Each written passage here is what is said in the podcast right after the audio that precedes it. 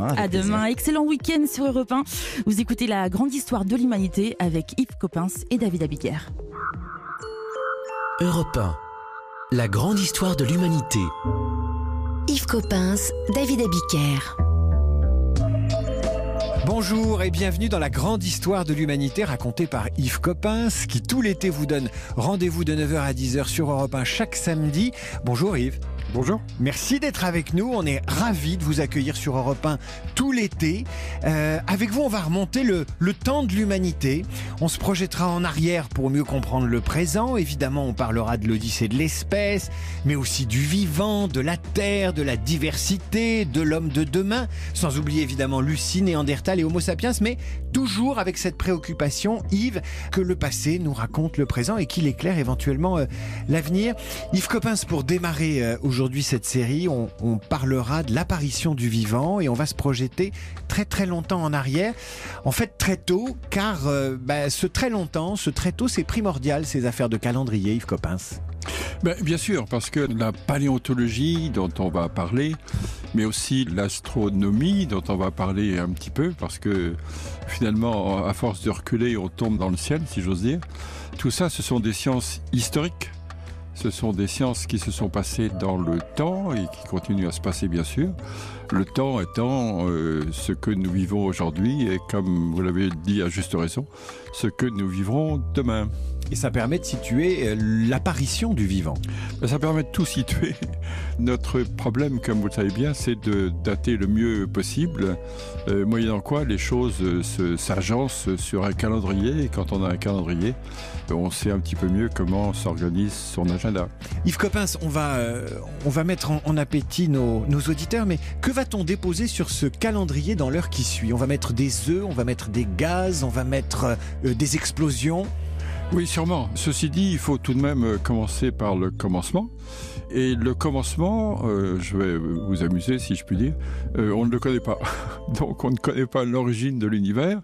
Mais par contre, on, sait à partir de quel moment on perçoit l'univers. Et ça, c'est essentiel. Quand même, ça donne une date de départ et cette date, elle est modestement de 14 milliards d'années. 14 milliards, je dis bien milliards. Hein. Alors que c'est 14, en, en gros, hein, c'est plus ou moins quelque chose, mais c'est quand même un ordre d'idée. Autrement dit, on va raconter euh, avec euh, très peu de, de modestie, l'histoire des 14 derniers milliards d'années. L'invention du vivant, c'est dans un instant avec Yves Coppens et on vous donne rendez-vous donc juste après la pause dans 14 milliards d'années. La grande histoire de l'humanité sur Europe 1. Yves Coppens, David Abiker. Retour dans ce studio avec euh, Yves Coppens. Yves Coppens, quand on discute avec vous, il faut immédiatement se situer dans le temps et peut-être euh, rappeler à nos auditeurs justement les grandes dates d'un calendrier qui est impressionnant. 14 milliards d'années, vous venez de me dire que c'était la, la création de, de l'univers. Ma première question, c'est comment on sait que c'est 14 milliards d'années Avec quelle technique De quel forage De quel carbone 14 on se sert pour savoir que avant 14 milliards d'années, il n'y avait rien? Ben, Je me le demande. D'abord, euh, 14 milliards d'années, ce n'est pas la création de l'univers, parce qu'on se demande si l'univers a été créé. Ça, c'est un terme un peu lourd de connotation. Mais par contre, on sait, en reculant de plus en plus dans la perception de la lumière, que les premiers photons, la première fois que l'on aperçoit au sens propre du terme, qu'on aperçoit l'univers, c'était il y a 14 milliards d'années. Et ça, c'est assez étonnant. Je ne suis pas astrophysicien, donc je ne saurais pas vous le raconter. Mais quant à l'origine de l'univers, enfin, on, pense dans nos têtes d'humains euh, aux origines. C'est notre manière de penser. Il faut un, un début et une fin dans nos têtes. Eh bien, ce début, on ne le connaît pas. Et moi, j'admire la, science qui, à ce moment-là, euh, vous dit avec beaucoup de, sérénité, c'est une question ouverte. Alors quand un scientifique vous dit que c'est une question ouverte, ça veut dire déjà qu'il y est sensible, mais ça veut dire aussi qu'il qu ne sait pas y répondre. Vous avez dit, Yves Coppens, que le mot euh, créer, création, était un mot très connoté. Euh, vous avez pris le temps de le souligner. Pourquoi c'est connoté création? Ça voudrait dire quoi? Ben, ça, ça, veut dire bien sûr euh, fabrication par quelqu'un avec un Q majuscule, si je puis dire. Et ça, ce n'est pas de l'ordre de pensée de, de, la science. Yves Coppens, je me souviens d'un sketch, pardonnez-moi de le citer là, il n'a rien à faire ici, et pourtant, un sketch de Coluche qui disait au commencement, il n'y avait rien, pas un troquet, pas une mobilette, rien. Je parle de Coluche parce qu'il est évidemment associé à l'histoire de d'Europe 1. Euh, ce commencement, à quoi ressemble-t-il? On dit, on dit qu'il s'agissait à ce moment-là d'une matière d'une matière quand même, parce que c'est le, le début de la matière, euh, d'une matière extrêmement dense, extrêmement chaude, extrêmement concentrée, si bien que depuis ce commencement, qui n'en est pas un, hein, depuis cette première perception, cette matière va se diluer, se refroidir, perdre de la densité, et on est dans ce mouvement-là. Ça fait 14 milliards d'années qu'on se refroidit.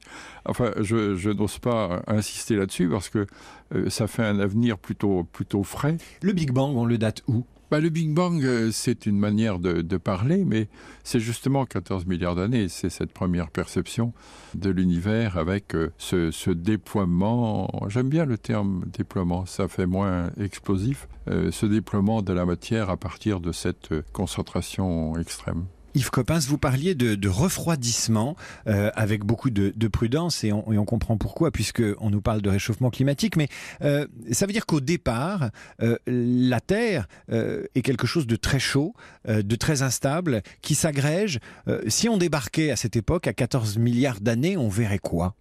Alors, 14 milliards d'années, c'est pas la Terre. Hein. C'est le début d'une matière, mais euh, la Terre, d'abord, euh, c'est une petite euh, planète de rien du tout qui, qui tourne autour d'une étoile. Et cette étoile, qui bien sûr est le Soleil, n'apparaît, si j'ose dire, qu'il y a moins de 5 milliards d'années. On était à 14, cette fois-ci on est à 4 milliards euh, 600 millions d'années, plus ou moins quelque chose aussi, mais quand ça, même. Ça veut dire qu'on rentre dans le dur, comme on dit. On, on rentre dans quelque chose qui nous est plus proche, oui il y a aussi du dur ailleurs.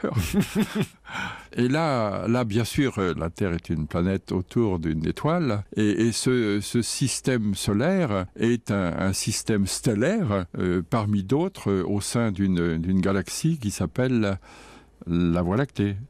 Euh, ju juste une, histoire à ce, à ce propos. Il se trouve que j'ai fouillé dans le sud de l'Éthiopie. Et il y a un très grand fleuve qui s'appelle Homo, OMO. C'est drôle d'ailleurs de chercher l'origine du genre Homo au bord de l'Homo, mais ça c'est autre chose. Et donc ce fleuve Homo est appelé par les populations indigènes la Voie lactée. C'est superbe, non? Ça veut dire que ça se reflétait dans le fleuve, peut-être. Oui, Regardez la voie lactée de, dans l'eau. Et peut-être réciproquement. Ah. Peut-être que le, le fleuve se, se reflète aussi dans la voie lactée. Yves Coppens, euh, vous parliez de 4 milliards d'années. Euh, vous disiez les choses commencent à s'agréger. Euh, Qu'est-ce qui se fixe à moins 4 milliards d'années avant notre ère? Quels sont les éléments du décor qui se mettent en place? Euh, ce qui se passe à ce moment-là, c'est que euh, le, le, Soleil se forme et comme euh, toute la, matière qui est autour de lui ne fait pas à terme partie de lui, les éléments de matière s'organisent comme ils peuvent et c'est ainsi qu'apparaissent les différentes planètes autour du, système solaire. Et il y a une chose amusante, c'est qu'on s'est aperçu depuis peu que les planètes bougeaient, c'est-à-dire qu'elles étaient sur des orbites et ces orbites n'étaient pas toujours euh, fixe, ça on le sait depuis longtemps. Mais en plus de ça, il y, a eu des migrations de planètes. Or, euh, les grosses planètes comme Jupiter ou comme Saturne ont bougé. Et ils ont migré, c'est-à-dire que ça a laissé un espace vide. Et, c'est là, c'est drôle quand même, toutes euh, ces valses. Et c'est là que la, Terre et, et Mars, c'est-à-dire les planètes rocheuses, se sont installées. Et, et finalement, euh, c'est pas, c'est intéressant parce que cette, cette distance du Soleil, euh, ça a favorisé notre situation pour l'émergence de, de la vie. Il, fallait une certaine une température, une certaine distance, une certaine masse des deux côtés. Euh, Yves pour Cop que ça fonctionne. Yves Coppens, c'est comme un tableau impressionniste. En fait, les choses se mettent en place petit à petit. Oui. Euh, qu'est-ce qui fait trembloter les planètes et qu'est-ce qui leur donne la bougeotte? Bien sûr que c'est comme dans un, un, tableau, mais un Van Gogh? On voit un Van Gogh avec les, les soleils qui tournent et Oui. qui. Oui, c'est ça. Je vois très bien le, le tableau de Van Gogh dont vous parlez. Et là, en effet, ça, ça tourne. Eh bien, ça signifie que dans le ciel, ces masses ne sont pas stables. Elles ne sont pas comme ça piquées comme dans un, un liège. Et elles, euh, elles s'attirent euh, l'une l'autre. Ce qui signifie, mais ça ça rend pas très à l'aise, que pour le moment, notre Terre euh, tourne de manière assez régulière autour du Soleil, mais que cette régularité peut très bien euh, changer. Et, et ça entraînera, ça entraînerait, ça entraînerait, bien sûr, euh, bien des perturbations sur notre euh, petite planète. Enfin, ce qu'il faut savoir, c'est que tout change, tout change tout le temps, tout change tout le temps. Mais on s'en aperçoit pas. Nous, les hommes, on s'en aperçoit pas. Bah si, puisqu'on parle de changement climatique, par exemple, en ce moment. Oui, mais il nous, faut, il nous faut 20 ans, ou 30 ans, ou 40 ans pour prendre conscience de ces changements. Oui, c'est pas grand-chose. Vous vous rendez compte, 40 ans? J'en- ai moi-même le double. Et ça rend les choses d'autant plus difficiles à faire rentrer dans, dans l'esprit des hommes. Donc, oui, ça pour, ça, pour se résumer, 14 milliards d'années, il se passe quelque chose, la création de l'univers. À 5 milliards d'années, le décor autour de la Terre se met euh, en place. Il y a des valses de planètes, euh, des espaces qui se libèrent, et la Terre peut trouver sa place sur une trajectoire qui consiste à tourner quand même autour du Soleil pour un petit bout de temps. Oui, pour un petit bout de temps, oui, bien sûr. Et ce qu'il faut dire, c'est que 4 milliards 600 millions d'années, la Terre à ce moment-là n'est pas protégée, c'est-à-dire que bien des, cailloux lui, tombent dessus, ça fait, ça fait des trous sur la Terre, mais ça apporte aussi euh, des gaz. La Terre elle-même gaz, hein, parce que toute cette matière est très chaude et elle n'est pas encore bien, bien rafraîchie et bien en place. De l'eau arrive aussi, notamment par les comètes. Il semble que les comètes soient les plus grands pourvoyeurs euh, d'eau. Et ça signifie quoi? Ça signifie que autour de, de 4 milliards d'années, c'est-à-dire euh, 5 à 600 millions d'années plus tard, euh, l'eau et le gaz euh, ont, été livrés, ont été livrés à la Terre. Les, océans sont en place et l'atmosphère aussi. Et ça, c'est bien, non? Yves Coppens, on va passer à la partie suivante, bah, tiens, avec une valse, comme ça vous pourrez imaginer les, les planètes euh, valser. Et on vous retrouve juste après une très courte pause, Yves Coppens, pour cette fois atterrir sur une terre bien ferme, sur une terre euh, qui est formée et sans doute recouverte euh, de beaucoup d'eau. La grande histoire de l'humanité sur Europe Yves Coppens, David Abiker.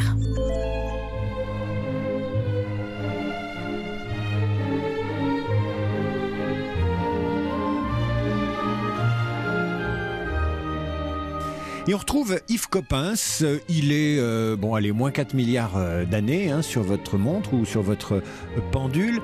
Yves Coppens, à moins 4 milliards, on le disait, les règles, peut-être les règles du jeu sont posées, les éléments du décor sont posés. Qu'est-ce qui fait qu'on dit là c'est de la vie, jusque-là il n'y a pas de vie, et après ça il y a de la vie? Quel est l'avant et l'après, et qu'est-ce qui fait l'avant et l'après? Bah, auparavant, il y a des molécules, et les molécules sont, sont comme ça, euh, se, se baladent. Et à partir de, de ce moment-là, ces, ces molécules se, regroupent en- sous la forme d'entités, sous la forme d'unités, qui euh, sont, euh, dotées de cette qualité extraordinaire, de cette propriété extraordinaire, de pouvoir se reproduire. C'est-à-dire qu'elle se, elle se coupe, elle se divise au début de façon très simple, hein, c'est-à-dire que les deux morceaux sont tout à fait identiques. Mais cette reproduction va faire que la vie va se développer, enfin la vie, on appelle ça la matière vivante, euh, va se développer très très vite et va tout de suite envahir cette petite planète et en l'occurrence pour le moment euh, son milieu euh, aquatique. Il y avait une pub qui disait du gaz, de l'eau, de l'air, la vie. Est-ce que c'est comme la pub, la création, la création du vivant? Et, et à quelle heure ça se passe d'ailleurs? Bah, du gaz, de l'eau, de l'air, oui. Euh, bah, à quelle heure ça se passe? Autour de 4 milliards. 4 milliards. Autour de 4 milliards, euh, on a dit à une certaine époque que euh, c'était plutôt 3 milliards 8, euh, je ne sais pas trop pourquoi, mais en tout cas en disant 4 milliards d'années, c'est un ordre de grandeur, de même que 14 milliards d'années, c'est plus facile à retenir. Si c'est 3 milliards 8 ou 4 milliards, on ne vous en voudra pas de, de passer d'un chiffre à l'autre. Yves Coppens, pour nous qui prenons le métro, qui nous baladons en ville, à la campagne, Qu'est-ce que c'est que la vie? La vie, c'est un arbre, c'est un chat qui traverse la route, euh, c'est évidemment euh, le gars avec son attaché-caisse qui est dans le métro en face de nous, ou la jeune femme avec euh, ses écouteurs et qui écoute sa musique. Végétal, minéral, animal, humain, qu'est-ce que c'est que la vie à moins, à moins 4 milliards d'années? C'est ces cellules, mais ensuite... Oui, ben c'est c'est tout- toutes les images que vous avez évoquées, c'est tout à fait ça. La vie est, tout à fait présente partout. Mais ce qui est intéressant de dire à ce moment-là, à 4 milliards d'années, c'est qu'on a quelque part les ancêtres communs, les ancêtres de tout ce qui va être vie. Et ceci apparaît à ce moment-là, sans doute sous une forme euh, populationnelle, je ne sais pas si on peut dire ça de cette manière-là à cette époque aussi lointaine, parce qu'on imagine toujours, vous savez, c'est le syndrome euh, quoi. On s'imagine que c'est un homme, une femme, ou bien juste une cellule. Non, c'est pas juste une cellule comme ça. Si le, phénomène cellule apparaît, il apparaît sous une forme collective. Il y a, tout un paquet de cellules d'un coup. Ça n'empêche que ce sont là nos, nos grands-parents communs. Ah vous êtes en train de me dire que euh, animal, fleur, végétal, arbre, être humain, on a un ancêtre commun à ce moment-là. Oui, tout ça, c'est dans la même, euh, la même gamelle. Oui, oui, absolument. Longtemps, on n'a pas eu le droit de dire ça, euh, Yves Coppens. C'était péché de dire des choses pareilles. Que c'est que le droit, d'abord pour un scientifique, tous les droits sont, sont, permis dans la mesure où on fait un, un constat. Et même si ce, ce, constat est ensuite révisé, on le propose, on le propose de manière froide, froide, je dis bien. Donc il n'y a pas de, droit euh, spécifique. Mais en effet, ce que, ce que je dis et je le redis, euh, c'est que tous les êtres vivants du monde ont une même origine et que cette origine est déjà doté euh, d'éléments de, molécules particulières qu'on va appeler plus tard euh, l'ADN. Et, l'ADN, c'est un joli nom. Hein.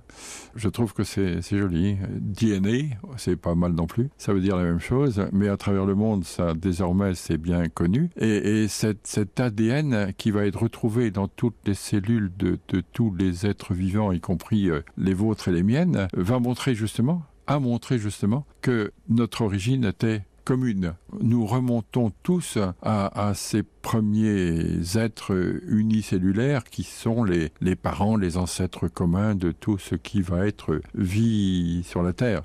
Et comme ceci est apparu dans l'eau, comme vous le savez bien, les astronomes aujourd'hui s'efforcent, c'est le grand thème quand même de recherche, de, de retrouver d'abord des planètes sur lesquelles ou dans lesquelles il y a eu de l'eau et aimerait bien faire des prélèvements de cette eau pour voir si dans cette eau il y a eu ou il y a encore des éléments vivants, des éléments qui ressemblent à, la vie telle qu'on l'a sur la Terre. Quand on fréquente les, astronomes et astrophysiciens, ce que je fais régulièrement à, l'Académie des sciences, on voit bien qu'aujourd'hui, un de leurs grands sujets de recherche, euh, c'est vraiment la recherche de la vie la recherche de la vie ailleurs, euh, ce qui, moi, m'intéresse aussi beaucoup, parce que cette vie, elle, sera peut-être fossile, et j'aurai enfin du travail, une raison de m'inscrire au, au voyage sur, euh, sur Mars. Dans un vol dans l'espace, vous êtes prêt? Vous avez une réservation Oui, je suis prêt, je suis prêt. Oui. Oui, euh, Yves, Yves Coppens, on va, on va plonger quand même, parce que si je vous ai bien compris, il y a une grande piscine, elle est sur Terre, et dans cette piscine, il y a nos ancêtres, qui seront soit des algues, soit euh, des cellules qui se baladent, soit peut-être des œufs, euh, soit peut-être des reptiles, enfin tout cela est en gestation, mais c'est dans l'eau que ça se passe. C'est dans l'eau que ça se passe euh, d'abord, tout d'abord, et c'est dans l'eau que ça se passe pendant très longtemps. On ne le sent pas, on ne le sait pas assez. Vous savez, sous prétexte que, à partir d'un certain moment, dans les roches, dans les cailloux, dans nos cailloux sur la Terre, on a trouvé beaucoup de fossiles, on a l'impression que tout d'un coup, la, la, la, vie éclate de tous les côtés. Euh, ceci étant dit, la vie existe depuis bien plus longtemps. La vie euh, a vécu quand même, c'est le cas de le dire, a existé quand même 3 milliards 500 millions d'années uniquement dans l'eau. 3 milliards 500 millions d'années. Ça, bah justement, justement, ça fait quand même un petit paquet. Hein. Yves Coppens, on va plonger dans cette piscine où les premières traces de vie apparaissent. On est vers 3,5 milliards d'années, 4 milliards d'années. Euh, on va remonter le temps avec vous et c'est vous le maître nageur Yves Coppens. On se retrouve juste après la pause. La grande histoire de l'humanité sur Europe 1. Yves Coppens, David Abiker. On retrouve Yves Coppens euh, sur Terre, dans l'eau dans l'eau où les premiers signes de la, de la vie euh, apparaissent, Yves Coppens. Qu'est-ce qu'on va trouver dans, dans cette eau qui recouvre euh, une bonne partie, si ce n'est la totalité de la Terre? On retrouve euh, ce qui est très important, c'est ces premiers êtres vivants qui, encore une fois, sont unicellulaires. Alors j'insiste, unicellulaire, c'est-à-dire qu'un être est composé d'une cellule, et puis c'est tout. Ces, gens-là, si j'ose dire, mais j'ose dire, vont évoluer, vont changer. Pourquoi ils vont changer d'ailleurs? Parce que le, leur, milieu change et c'est une grande caractéristique de la vie, c'est l'adaptation au, milieu. Et comme ce milieu n'est pas le même à un endroit de, de l'eau euh, et à un autre endroit de la même eau, euh, ces êtres vont s'adapter à ces endroits différents et l'adaptation, ça va être le début de la diversification, de la fameuse diversité, de la fameuse biodiversité, hein, diversité biologique. Ça veut dire que quand on parle de biodiversité, ça vaut à 4 milliards d'années euh, en remontant le temps comme ça vaut pour aujourd'hui. C'est la même biodiversité. C'est la même idée, bien sûr, de, de, la vie qui, au lieu de rester euh, bêtement dans sa forme initiale, euh, va se transformer, se transformer, c'est une aussi des grandes souplesses et élasticités de la vie, euh, en fonction du milieu dans lequel elle se trouve. Le milieu est, extrêmement important puisque ce qui fait la vie, c'est à la fois la cellule dont je viens de parler et le milieu dans lequel elle se trouve, c'est les deux.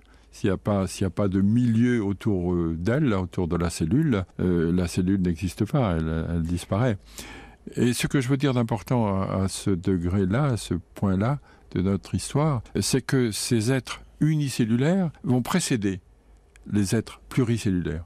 Donc il y a une sorte de, constat, constat de développement dans le temps d'une certaine complexité. Oui, c'est-à-dire que ça progresse. Pour l'instant, il n'y a pas de régression. C'est-à-dire que la nature remet sur le métier son ouvrage et qu'elle elle tente des choses et petit à petit, ça devient complexe. Vous le dites vous-même, c'est en effet une complexité croissante. Alors elle est, elle est euh, vraie et pas vraie en ce sens que euh, il y a par exemple des bactéries qui vont euh, arriver jusqu'à jusqu'à nous aujourd'hui. Donc euh, un certain nombre de ces êtres se deviennent plus complexes et d'autres pas. Ceci étant dit, quand on regarde le, le sens de développement de certains des êtres en question, euh, c'est quand même dans le sens de la complexité croissante que se fait euh, cette euh, progression. C'est tout à fait vrai d'ailleurs, parce que quand on insulte un être qu'on considère plus arriéré, moins évolué que soi, on le traite de microbes, de bactéries, éventuellement au mieux d'insectes. Mais euh, finalement, cette continuité-là est, est aussi présente dans les insultes qu'on s'envoie à la figure, nous les hommes. Oui, enfin, dans mon monde, c'est plutôt espèce de néandertal. Hein. Ah oui, mais ça c'est c'est beaucoup plus tard. ce qui est terrible. Oui, c'est beaucoup plus tard, mais c'est beaucoup plus violent pour un paléontologue d'être traité de néandertal. Non, non, c'est pas vrai, parce que néandertal est un homme superbe. On, en reparlera d'ailleurs, mais Néandertal va être est, est ré- est de plus en plus réhabilité. On lui, trouve, on lui trouve de plus en plus de qualité. Mais dans cette piscine Yves Coppens, il y a donc, vous avez parlé des gens. C'est pas mal de parler des gens qui Oui. sont dans cette grande piscine de la Terre. Il y a ceux qui vont y rester. Il y a ceux qui vont en sortir, il y a ceux qui vont y rester sous forme de plantes vertes ou d'algues, il y a ceux qui vont devenir des poissons, il y a ceux qui vont en sortir avec des ailes, ceux qui vont ramper. Où on est là? Toujours à 4 milliards ou on a un peu avancé? Ah oui, on a bien sûr, on a, beaucoup avancé parce que cette, euh, diversification, cette diversité, elle, se fait euh, tout au long de ces millions d'années, milliards d'années, et euh, on la suit comme on peut.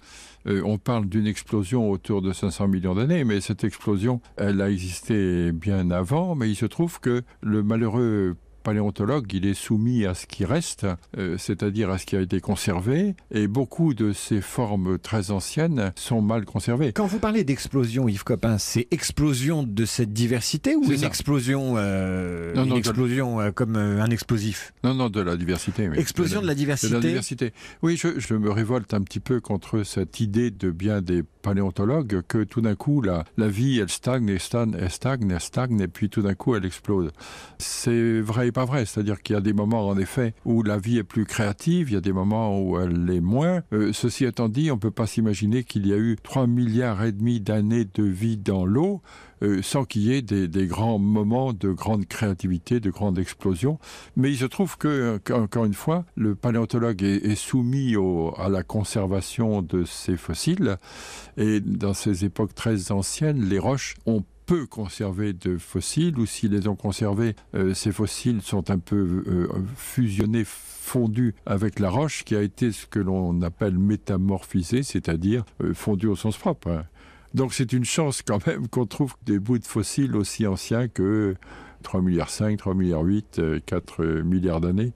Yves Coppens, moi je me disais l'homme descend du singe, qui descend de l'arbre, etc. Enfin, toutes ces âneries, en fait, on descend de l'eau. Oui, oui, bien sûr. Bien sûr, mais là, il faut faire très attention parce que euh, souvent, en effet, on me dit ça. Comment ça se fait?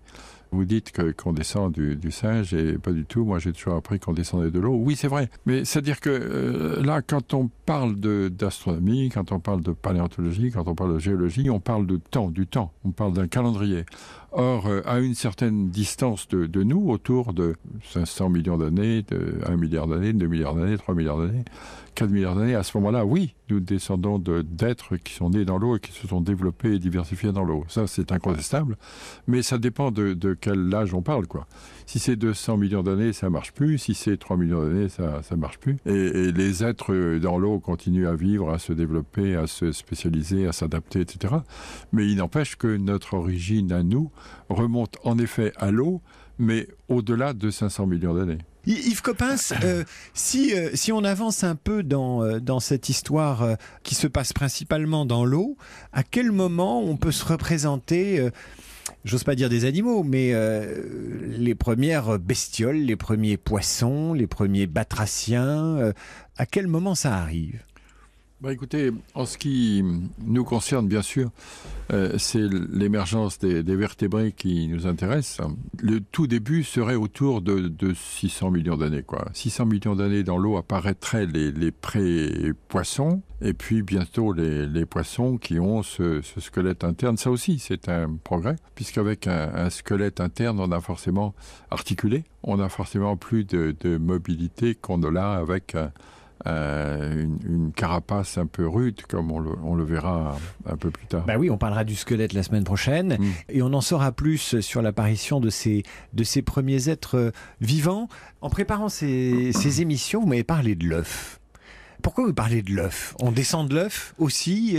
Quelle est l'importance de l'œuf dans toute cette histoire? Parce que qui fait un œuf fait du neuf, euh, disait André Langanet, un de mes collègues et, amis, et je trouve ça très très joli.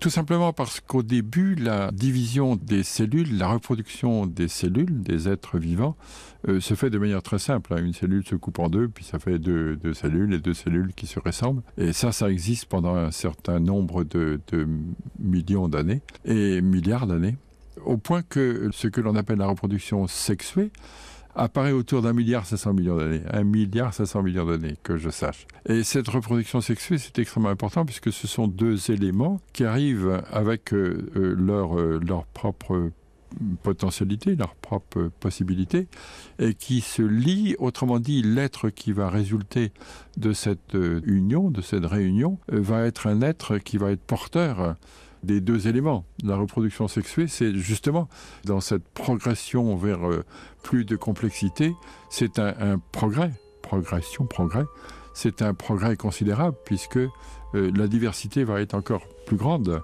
Je, je reprends cette expression que j'adore, qui fait un œuf fait du neuf. Donc à chaque fois, on est, on est tous, tous, tous parents, mais on est tous, tous, tous différents. Yves Coppens, vous venez de dire euh, qui fait un œuf fait du neuf, j'aime bien.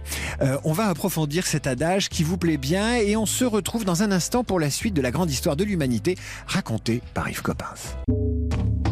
La grande histoire de l'humanité sur Europe 1. Yves Coppens, David Abiker. Yves Coppens, quand vous dites euh, qui fait un œuf fait du neuf, que voulez-vous dire Et que voulez-vous dire compte tenu du contexte qu'on vient d'exposer, c'est-à-dire euh, cette terre recouverte d'eau qui accueille les premières colonies de gens, comme vous les appelez, c'est-à-dire ces gens, c'est des cellules, c'est des bactéries. Et puis là, on passe à l'œuf, euh, et là encore, j'ai envie de dire, on rentre dans le dur. Même si, qui fait un œuf fait du neuf, qu'est-ce que ça veut dire? Oui, ça veut dire que la reproduction sexuée est géniale puisque euh, elle, elle allie deux individus qui apportent tous les deux euh, leur euh, euh, potentialité. Et, et ce, ces deux potentialités mêlées euh, vont euh, donner forcément un être différent de l'un comme de l'autre. Donc ça va faire un, un petit qui va être un petit peu comme l'un, un petit peu comme l'autre, mais pas tout à fait comme l'un ou tout à fait comme l'autre. Et ceci apparaît encore une fois, je le répète, parce que c'est important, un milliard, 500 millions d'années, un milliard et demi d'années. Ce qui veut dire que dans le, le, le processus de création de la vie, c'est plus sophistiqué que la multiplication des bactéries, c'est plus sophistiqué que la multiplication des cellules. Ça. Là, on passe sa deuxième ou sa troisième étoile. Ah, tout à fait, tout à fait. Ceci étant dit, euh, l'œuf, en effet, va se, se, développer, va se multiplier, et on va le trouver euh, chez bien des, êtres vivants à partir de ce moment-là. Il y a des œufs aussi bien chez des invertébrés que chez des vertébrés. Ces œufs vont eux-mêmes euh, évoluer, et évoluer de manière curieuse. Alors je le dis, ça, ne plaira sans doute pas aux, aux philosophes, parce que ma, ma manière est un peu rude, un petit peu brutale, un petit peu simplette. Mais l'impression que l'on a, c'est que la nature, alors ça veut rien dire non plus, hein, mais que toute cette histoire-là a eu une obsession de la survie de l'espèce. Autrement dit, les, œufs qui vont exister à partir de 1,5 milliards millions d'années vont se, se, multiplier pour qu'il en reste. C'est drôle cette espèce d'obsession de survie, d'obsession de survie à, à tout prix. Yves, Coppens, à quoi ressemblent les œufs à cette époque-là? Tel que vous les racontez, je pense aux œufs de limpe ou au caviar euh, que je ne mange pas assez, mais euh, je vois ces choses-là. Est-ce oui. que, euh, est que les œufs dont vous parlez sont un peu translucides, colorés? Est-ce que c'est ça les premiers œufs ou c'est autre chose? Bah, C'est-à-dire, oui, c'est ça. Un des premiers œufs euh, ressemble probablement à, aux, aux, deux cellules qui l'ont fabriqué. Et petit à petit, ça prend cette, cette tournure dont vous parlez, qui est déjà beaucoup plus protectrice. Un œuf de, de limpe ou un œuf de d'esturgeon, de, oui, bien sûr. Un caviar euh, est déjà une, une jolie petite euh, jolie petite forme qui, qui claque sous les dents. Mmh. Et c'est donc une, une protection. L'œuf, c'est bien sûr, c'est aussi ce que je viens de dire, c'est-à-dire euh, cette euh, cette obsession à, à, à, la survie avec euh, la, la, protection de plus en plus grande. Et c'est la raison pour laquelle on voit l'œuf de, de reptile un petit peu plus protégé et l'œuf d'oiseau encore plus protégé. À ce propos, d'ailleurs, il y a une chose euh, intéressante à dire, c'est qu'il n'est pas impossible que les dinosaures, les fameux dinosaures, ces gros reptiles qui ont vécu quand même plus de 100 millions d'années, euh, ces énormes reptiles aient disparu euh, à cause de leurs œufs. Je veux dire par là qu'il n'est pas impossible que la saisonnalité ait augmenté à cette époque de la fin du Crétacé, c'est-à-dire il y a 60 millions d'années la saisonnalité augmentant, euh, ça veut dire que euh, les dinosaures se trouvent dans des milieux plus chauds à un moment donné et puis plus frais à d'autres moments. Et cette, euh, cette fraîcheur peut faire que l'œuf il soit vulnérable. Et la vulnérabilité de l'œuf, ce sont des œufs de reptiles, donc ce ne sont pas encore des œufs d'oiseaux la vulnérabilité de, l'œuf euh, est fait que si on n'a plus d'œufs, euh, on n'a plus de, de, descendance. Ça voudrait dire, Yves Coppens, que euh, l'œuf, qui est déjà une forme très évoluée dans le processus de la vie, ne l'est pas suffisamment encore et que donc cet œuf doit euh, rejoindre un corps qui le protégera des variations de température?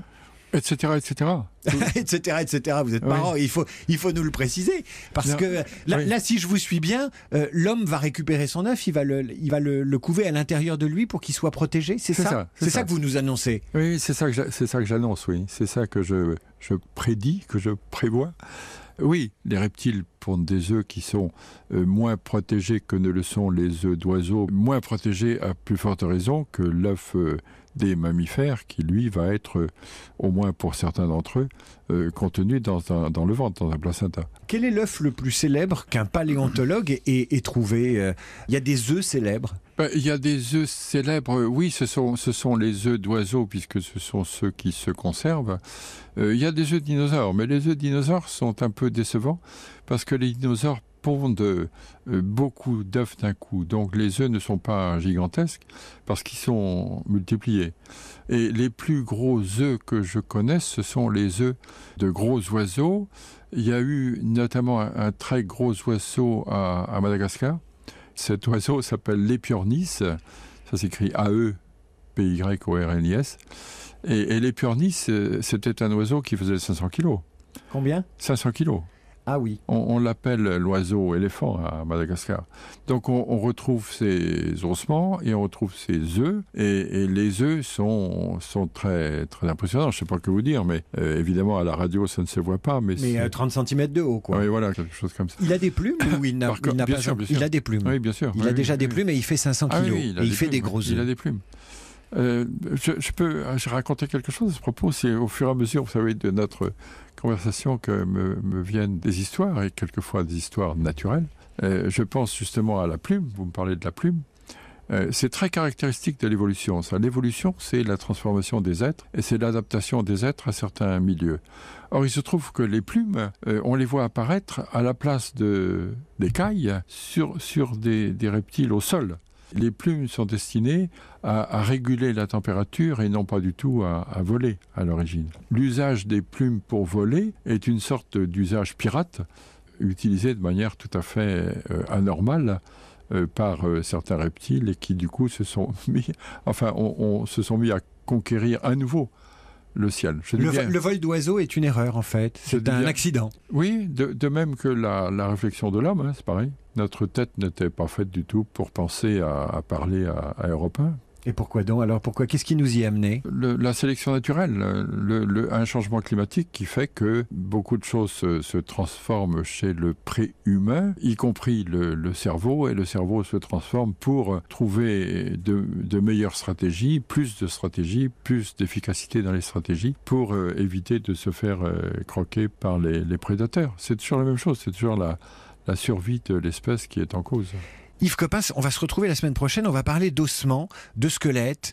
Euh, c'est un peu comme ça que vous avez débuté, puisque vous avez commencé enfant sur une plage en découvrant un, un squelette de, de vache. Mais euh, il y a une anecdote assez amusante où, étudiant, vous faisiez chauffer des os dans votre chambre de bonne pour travailler. C'était un pot-au-feu, c'était quoi?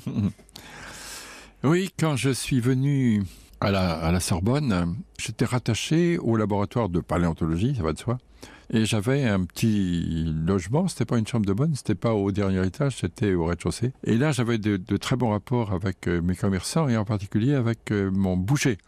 Et, j'aimais bien le boucher parce que euh, le boucher ne vendait pas tous ses ossements et je lui avais demandé de mettre de côté ceux qu'il ne vendait pas et ne pas le jeter mais me les offrir. Donc je récupérais ces os de mon boucher et, dans mon petit appartement, je mettais dans un grand faitout euh, ces os dans de l'eau euh, un petit peu de, potasse pour dégraisser les os, puisqu'il reste toujours un petit peu de, de viande dessus, et puis un petit peu de, javel pour blanchir l'os, et puis je mettais ça sur un, feu doux que je laissais toute la journée. Je, partais le matin, je laissais ma gamelle comme ça, et je revenais le soir pour voir euh, ce qui s'était passé, et souvent, euh, tout s'était merveilleusement dégagé, quoi. C'était très beau, très propre.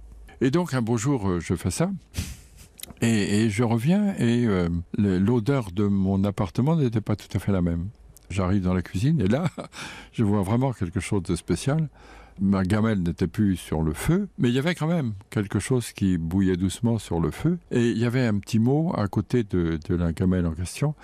Et, ce petit mot était de ma concierge. Il faut dire que ma concierge, comme j'étais au rez-de-chaussée, avait pour euh, fonction aussi euh, de nettoyer mon, appartement. Et donc, elle me mettait sur ce petit mot, mon pauvre monsieur Coppens, j'ai vu ce que vous vous prépariez euh, pour dîner. J'y ai goûté, c'était dégueulasse, pardonnez-moi, mais je, c'était oui, on imagine. entre guillemets, entre guillemets, j'ai gardé le papier, c'était dégueulasse. J'ai tout foutu en l'air et je vous ai mis un petit peu de pas soupe. Voilà. C'était la recette de l'os Coppens. hein, surtout ne la préparez pas chez vous, mais la semaine prochaine, Yves Coppens, on se retrouve pour parler de squelettes, d'ossements et de tout ce qu'ils peuvent nous dire de notre passé et de notre présent. Bonne semaine, Yves Coppens. Merci. C'était la grande histoire de l'humanité sur Europe 1. Yves Coppens et David Abiker vous donnent rendez-vous samedi prochain à 9h. Belle matinée sur Europe 1 dans un instant. Les séries de Mediapolis de l'été avec Olivier Duhamel.